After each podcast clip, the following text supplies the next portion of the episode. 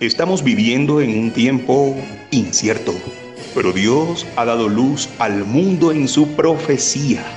Prepárate para escuchar el programa Historias Proféticas del Mundo con Álvaro de la Cruz. Saludos. Invitamos a los que escuchen este programa y por cualquier motivo quieran ponerse en contacto con nosotros, dirigirse al WhatsApp más 57 321 296 59 56 más 57 321 296 59 56. En esta ocasión nos vamos a trasladar al año 70 después de Cristo y vamos a ver con la lupa profética la destrucción de Jerusalén, el templo y la diáspora de los judíos a manos de los romanos. Este es el episodio 8.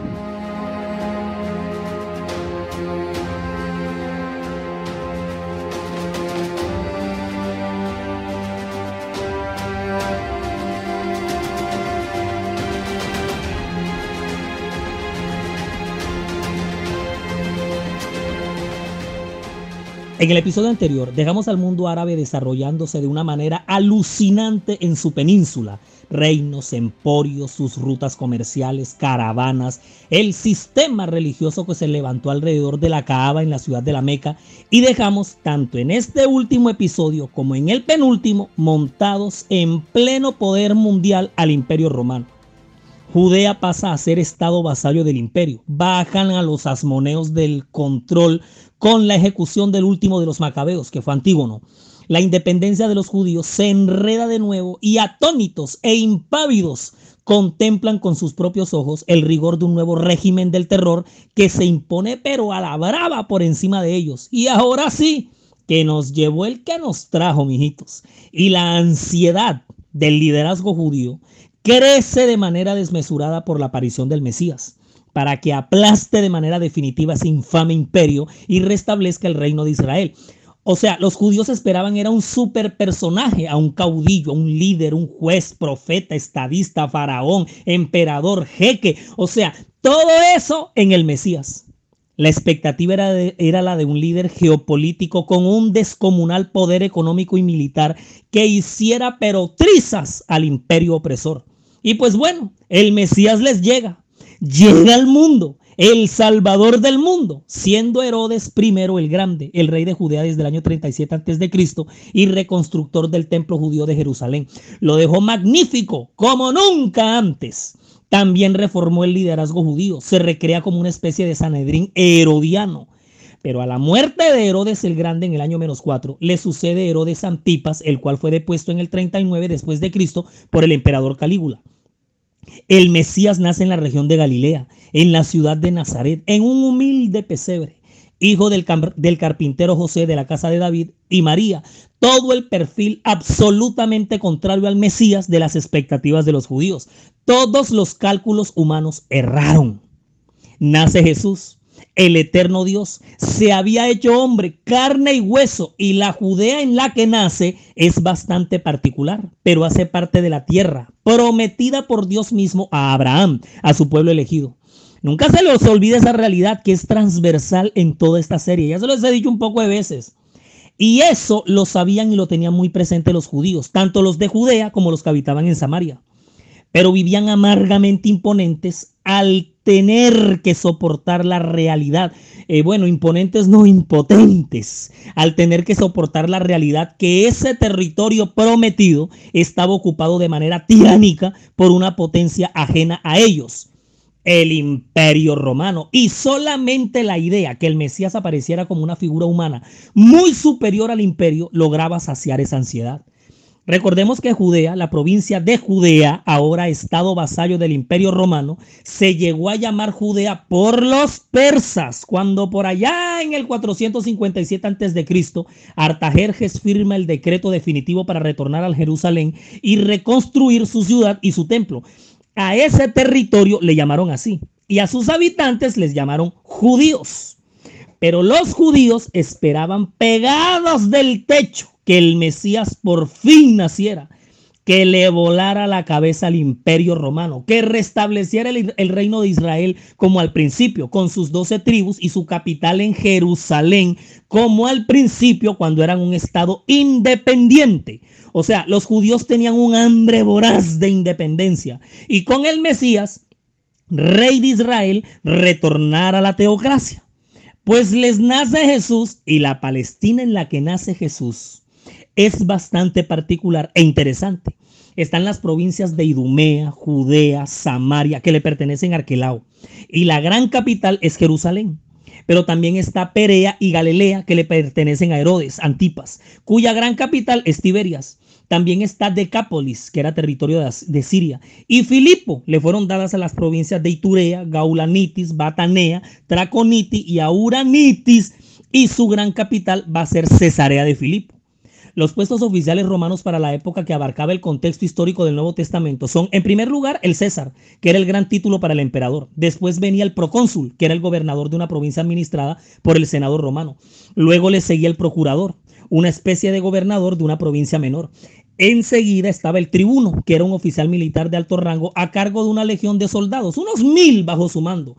Y por último estaba el centurión, otro oficial militar, pero a cargo de 100 soldados. El emperador romano para el tiempo en el que nace Jesús es Augusto y durante su ministerio público el emperador será Tiberio. Para los tiempos del juicio de Pablo el emperador era Nerón. Cuando se da la destrucción de Jerusalén y su templo en el año 70 será Vespasiano. Y cuando Juan escribe el Apocalipsis en la isla de Patmos, Domiciano. Los principales grupos religiosos contemporáneos al ministerio público de Jesús son los fariseos, los saduceos, los esenios y los celotes. Estas corrientes ya venían desde hace un siglo antes de nacer Jesús y van surgiendo producto de la reacción resistente a la contracultura helenística con la que estuvieron adoctrinando los griegos a todos sus territorios sometidos.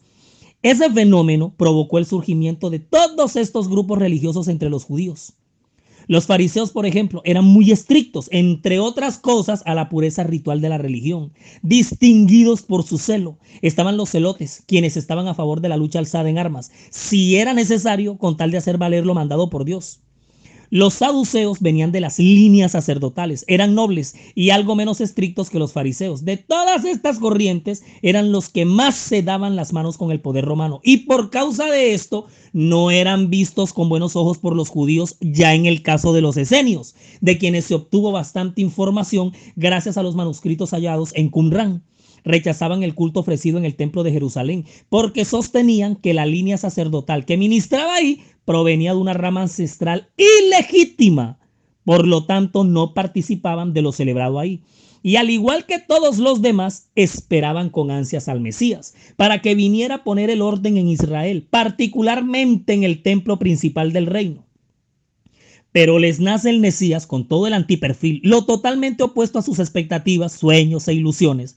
Y de una manera categórica, el Sanedrín, el fariseísmo, los principales sacerdotes, o sea, Todas estas altas élites y esferas rechazan categóricamente a este humilde y pobre personaje que, contrario a un rey, nace de la manera más incógnita ante sus ojos de una familia de carpinteros en un establo de estrato 1 de Belén que recorre a pie todas estas provincias, que sus seguidores son unos humildes e iletrados pescadores de pueblo, y que además de todo eso, en su discurso les afirma que su reino no es de este mundo, que viene hablando del amor, la tolerancia y el perdón, que le hace milagros a todo el mundo, incluyendo un centurión romano que sana en sábado, que perdona a la mujer adúltera, que en su propia cara les dice que su templo es casa de oración y que ellos la han convertido en una cueva de ladrones y que para rematar les afirma que él puede destruir el templo y levantarlo en tres días, hablando de su muerte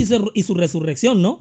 Y que además les profetiza que su templo y su ciudad, su suntuoso y adorado templo, será reducido a ruinas y escombros, de lo cual no quedará allí piedra sobre piedra que no sea derribada. Eso lo expresó Jesús en Mateo 24, 2.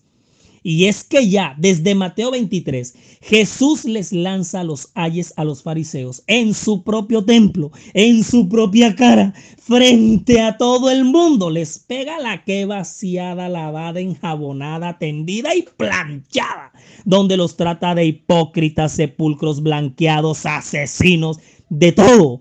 Y al finalizar su semejante sermón, el Mesías cierra con voz entrecortada, mirando a la ciudad desde el monte Sión, exclamando, Jerusalén, Jerusalén, que matas a los profetas y apedreas a los que te son enviados. ¿Cuántas veces quise juntar a tus hijos como la gallina junta sus polluelos debajo de las alas? Y no quisiste.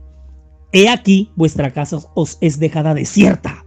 Eso está en Mateo 23, versículos 37 y 38. Para luego contemplar con la profecía de la destrucción de la ciudad, diciendo, pero cuando viereis a Jerusalén rodeada de ejércitos, sabed entonces que su destrucción ha llegado. Entonces los que estén en Judea huyan a los montes, y los que en medio de ella váyanse, y los que estén en los campos no entren en ella.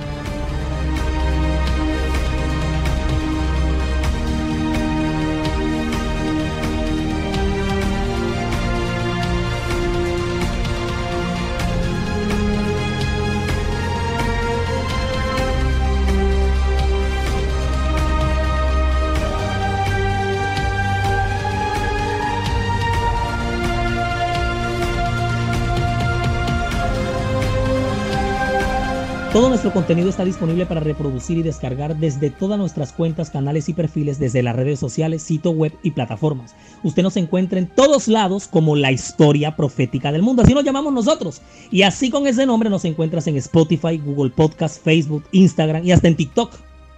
En YouTube, siga nuestro canal, dele me gusta a los videos y active la campanita de notificaciones para que le llegue de inmediato cualquier contenido que se vaya compartiendo.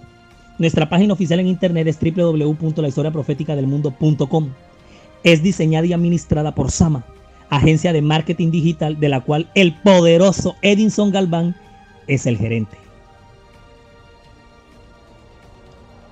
Pero cuando vierais a Jerusalén rodeada de ejércitos, sabed entonces que su destrucción ha llegado.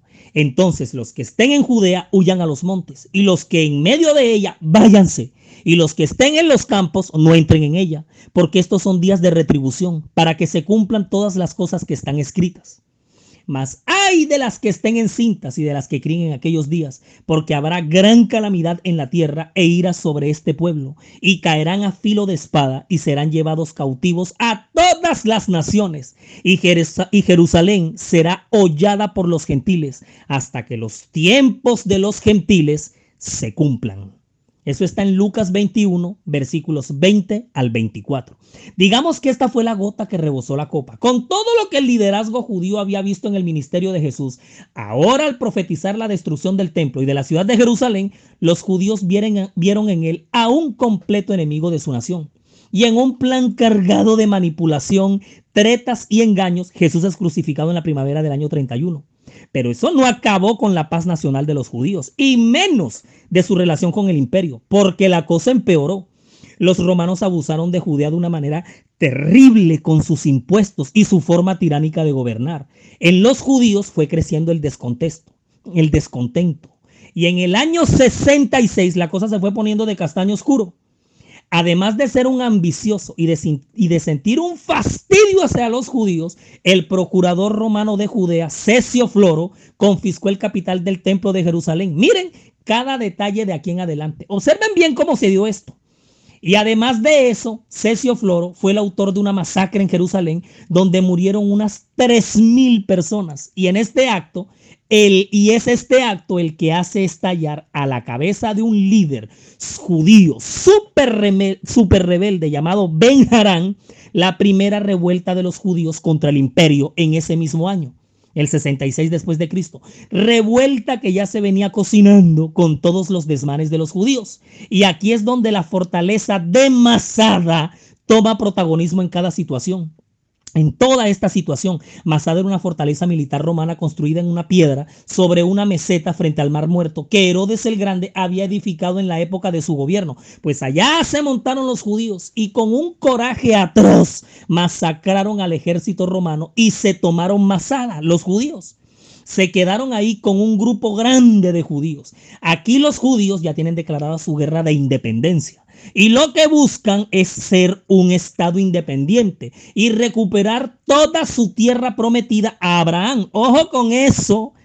Hasta el servicio ceremonial en el templo hizo paro durante la revuelta y por toda Jerusalén se desató el caos. sacaron como pudieron a la fuerza pública romana y la rebelión se extendió hasta Galilea. Las provincias se empezaron a declarar en rebeldía y de aquí en adelante lo que vino fue asedio tras asedio de Roma contra los judíos y todos los asedios los perdió el imperio. Los soldados muertos se contaban por miles. Por ejemplo, la derrota que sufrieron en Pesorón fue hasta humillante los judíos se armaron y se defendieron con todo lo que pudieron. Esto fue con palos, espadas, flechas, piedras, rocas, aceite caliente hirviendo. Además de las armas que recogían de los romanos después de cada asedio que los romanos perdían. Este tema de las guerras judíos y en eh, de las guerras judías y en general, de la toma de Jerusalén y la destrucción de su templo en el año 70, ha sido de mis favoritos desde que yo soy un niñito. Lo he leído, releído, he investigado durante toda mi vida. Es un tema que siempre estoy repasando desde mi biblioteca. Y siento que este episodio se me queda corto en tiempo para hablar de todos sus detalles. A Roma le estaba quedando grande someter la rebelión judía. Y es entonces cuando reaparece la figura estelar de semejante actor de reparto. El general Vespasiano, quien estaba retirado en el mismo imperio, castigado por uno de sus tantos e interminables recitales poéticos del emperador romano, Nerón. Del aburrimiento de tanto escucharlo, se había quedado dormido. Imagínate, así estaban las cosas por aquellos años. Y ahora es el mismo Nerón quien convoca y comisiona para darle fin a toda esta locura. La figura fenomenal y de suprema importancia en todo lo que estamos viendo aquí en este episodio es un judeo romano cuyo nombre en hebreo es Joseph ben Matatías, quien va a escribir unos librazos de todos estos acontecimientos bajo el nombre de Flavio Josefo el gran historiador de quien tengo sus obras, las cuales he estudiado durante toda mi vida. Este personaje proviene de familia noble de Jerusalén, descendiente de sacerdotes del templo de la tribu de Leví, de la dinastía real de los Asmoneos. Es decir, el ADN de este hombre, de Flavio Josefo, ya lo, ya lo trae predispuesto para que registre con todo, con todo conocimiento de causa todo lo que ocurrió. El tipo lo vivió y vivió para escribirlo y para contarlo. Flavio Josefo empezó peleando contra los romanos como jefe de las fuerzas judías en Galilea. Por su parte, Vespasiano aliano con Plácido, Betuliano y Trajano fue frenando la cosa. La campaña de terror de Vespasiano había empezado. Se propuso hacerles vivir el infierno. Primero en Galilea, después en la Transjordania, después bajó y calmó la cosa en Idumea. Y en el asedio a la ciudad judía de Jotapata en el 67, Josefo se rinde ante Vespasiano, quien lo toma de esclavo, después como traductor y finalmente como asesor. Vespasiano subió hasta Jerusalén, el epicentro de toda esta revuelta, y cuando ya estaba listo para darle el tiro de gracia a la ciudad, año 68, se suicida Nerón. Y el lío que se arma para elegir al, al sucesor de Nerón es tan bravo porque se desata una guerra civil interna en el imperio, que solamente hasta el año 69 las fuerzas militares nombran al nuevo emperador. Vespasiano. Y entre los primeros cambios que aplica en su gobierno estuvo el nombrar a su propio hijo, Tito Livio, como el nuevo general comisionado para atender la rebelión de los judíos. Para este momento los judíos están concentrados en la ciudad de Jerusalén. Se habían refugiado ahí y sus líderes deliberaban entre sí cómo salir de esta. Mira, hay un detalle que tenemos que reconocer y es que el líder rebelde de la revuelta, Ben Harán, anhelaba una negociación. Así fuera obligada con Vespasiano. No se quería ir a una guerra larga. Temía que los judíos terminaran perdiendo todo, incluso el templo. Cosa diferente pensaba Juan de Giscal, un líder guerrillero de Galilea. Era radical, ansiaba una guerra frente con frente con el imperio. O sea, usted le tenía una gana al imperio de meterle sus buenos puños y ver más sangre romana derramada.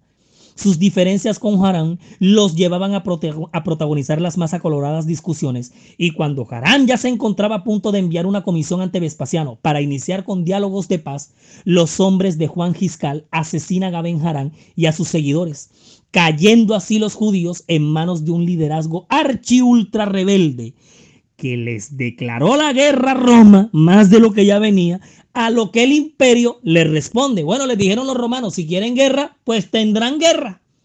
Llega el año 70 y las tropas de Tito asaltan la ciudad de Jerusalén. La rodean con todo su armamento, con sus miles y miles de soldados. Simplemente la rodean, mientras que adentro su alimento escaseó y la gente se empezó a morir de hambre. Buscaban entre las migajas tiradas en la calle algo para comer. Empezó a cundir una ola de peste encima de todo lo que estaba pasando, que también los empezó a matar. Mientras por dentro la ciudad se debilitaba todita. Después que los soldados romanos, al mando del general Cestio Galo, hubieron rodeado la ciudad, llegado al mediodía, Tito Livio clavó el estandarte de Roma en tierra, junto con todo su ejército, se arrodillaron ante el sol que se, que se encontraba en todo el meridiano, alzaron sus brazos hacia el, cielo, hacia el cielo, y Tito declaró a Jerusalén como ciudad tomada y vencida. Y hecho esto, inmediatamente todos, toditos, todos abandonaron de repente y de pronto el sitio de una manera inesperada, cuando todo parecía favorecer un asalto inmediato, cuando ya los sitiados judíos estaban a punto de rendirse, cuando el general romano retiró sus fuerzas sin motivo aparente para ello. Ahora, la señal que ya se les había dado a los cristianos que aguardaban el cumplimiento de las palabras de Jesús y que en aquel momento se les ofrecía la oportunidad que debían aprovechar para huir, pues los cristianos pudieron huir, salir de la ciudad, aprovechando la circunstancia de estar los alrededores totalmente despejados de enemigos que hubieran podido cerrarles el paso. Y así fue como los cristianos, esparcidos por todo el país, pudieron escapar sin dificultad.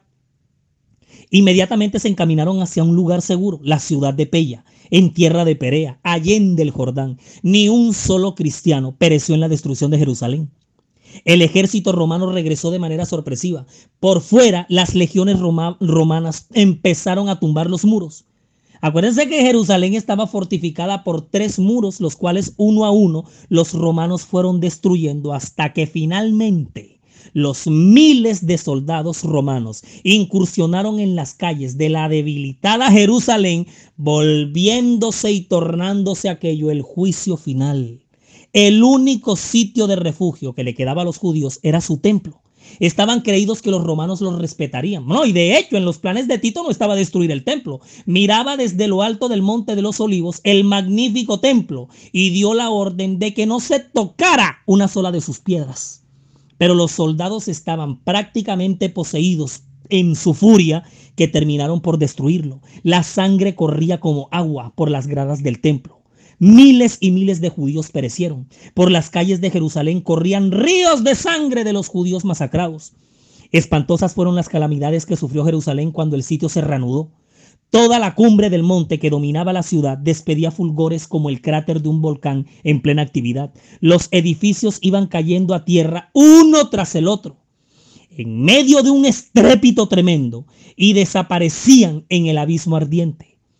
La ciudad y el templo fueron arrasados hasta sus cimientos. No quedó piedra sobre piedra que no fuera derribada. ¿Se acuerdan de esas palabras? En el sitio y en la mortandad que le siguió, perecieron más de un millón de judíos. Esa cosa fue brutal.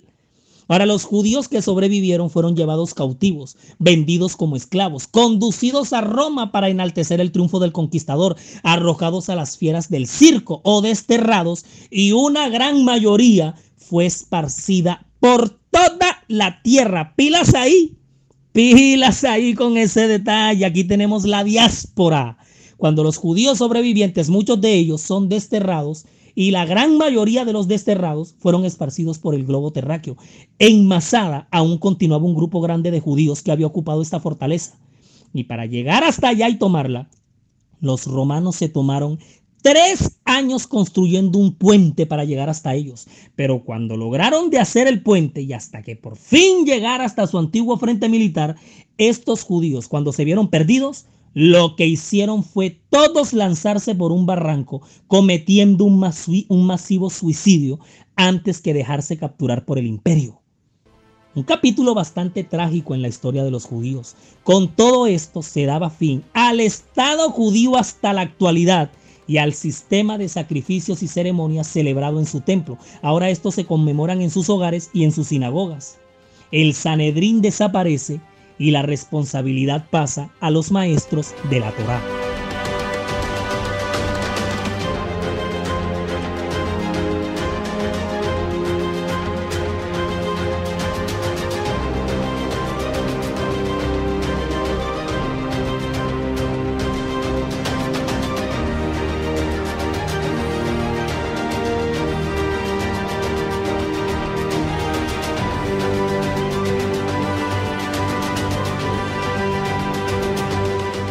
Todo ese oro puro que recubría los muros del templo se derritió de tal manera que fue necesario derribar todos esos escombros de piedra para sacarlo. Lo único que quedó de pie fue el muro occidental. Esa pared larga que quedaba al fondo del templo, el cual se sostiene en pie hasta el día de hoy, llamado el Muro de los Lamentos. Y unos años después de este fatal holocausto, el emperador romano Adriano reunifica estas tierras y es el que las bautiza con el nombre de Palestina ya que una de las siete colinas sobre las cuales estaba edificada Roma, que era la más cercana a este territorio, se llamaba Palatina. Le prohibió la entrada desde ese entonces y para siempre a todos esos judíos que habían sobrevivido a la toma, por lo que estos escaparon hacia todas partes del mundo. Y a este fenómeno de dispersión de los judíos lo, lo conocemos con el nombre de la diáspora. Y de aquí en adelante Palestina continuó siendo un estado vasallo del imperio, pero cuando llega Constantino en el siglo IV, que fusiona el paganismo romano con el cristianismo, considera Jerusalén por su significado para los cristianos, por ser la ciudad donde se desarrolló la pasión y muerte de Jesús. Manda construir muchos templos y oráculos sagrados en honor a Cristo y a su iglesia. La iglesia del Santo Sepulcro es uno de ellos, que usted puede visitar en el día de hoy. Ojo a este dato, cuando el imperio romano cae en el 476, se le empezaron a pelear muchos poderes. Mira, Jerusalén le empezaron a pelear los sasánidas, que eran otros persas, los bizantinos, los turcos, los fatimís, cuando llegaron las cruzadas, el sistema papal cuando vino, los otomanos, los egipcios, desde el siglo XIX, los británicos. Y adivinen también quiénes. Los árabes. ¿Y saben por qué? ¿Por qué Mahoma, el principal profeta del Islam, va a surgir? Sí, señores, Mahoma de la tribu ismaelita Quraishi, de la familia árabe de los Hachemíes, va a surgir en la Meca en la Meca, que queda en Arabia, y después del año 622 va a desarrollar su ministerio profético, va a escribir el Corán, va a fundar el Islam y va a proclamar la hora del cobro de la herencia hecha al padre Abraham de la tierra prometida a su legítimo hijo Ismael, es decir, la tierra de Palestina. Ay, ay, ay porque Mahoma, según la tradición musulmana, va a ir a Jerusalén y en la misma roca que queda en el monte Sión, donde Abraham iba a sacrificar a Isaac, pero que los árabes dicen que no fue Isaac, sino Ismael, en esa misma roca, en esa misma piedra, donde había sido el, edificado el templo de Jerusalén, que para ese momento y en estos momentos está en ruinas, Mahoma va a ser tomado por el ángel Gabriel, quien lo levantará de allí y le llevará a hacer un viaje celestial montado sobre un caballo alado y le revelará lo que será la más grande de sus visiones. Y por ese simple hecho, bueno, grande hecho, esa roca va a ser el doble sagrada para los musulmanes, quienes van a construir allí mismito, en ese lote, la tercera mezquita más importante del mundo musulmán, la mezquita de la roca. ¿Cómo la ven? ¿Y saben cuándo vamos a ver todo eso? Así cucharada por cucharada en el próximo episodio, cuando ya aparezca en esta serie Mahoma, el profeta de Alá. Pero los judíos, estén donde estén, siempre anhelarán regresar a su tierra, proclamar su independencia, reconstruir su templo, esperar la llegada del Mesías para que reunifique el reino de Israel y restablezca la paz en su pueblo escogido. ¿Cómo va a ser todo eso posible en medio de todo este panorama? Por Dios. Aquí vamos viendo ya el trasfondo real del futuro conflicto palestino-israelí. Resumimos y nos fuimos.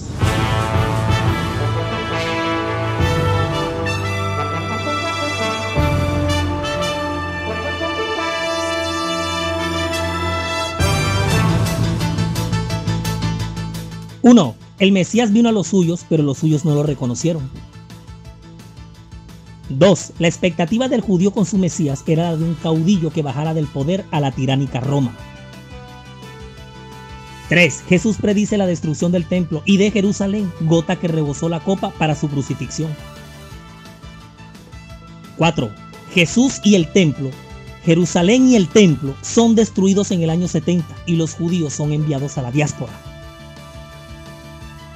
5. Dando una vez más por sentado que el control de la historia y de los eventos proféticos lo tiene Dios, produce para ustedes Daniela Ponte, diseña y gráfica May Vanegas, relata Álvaro de la Cruz y para todos ustedes un feliz día.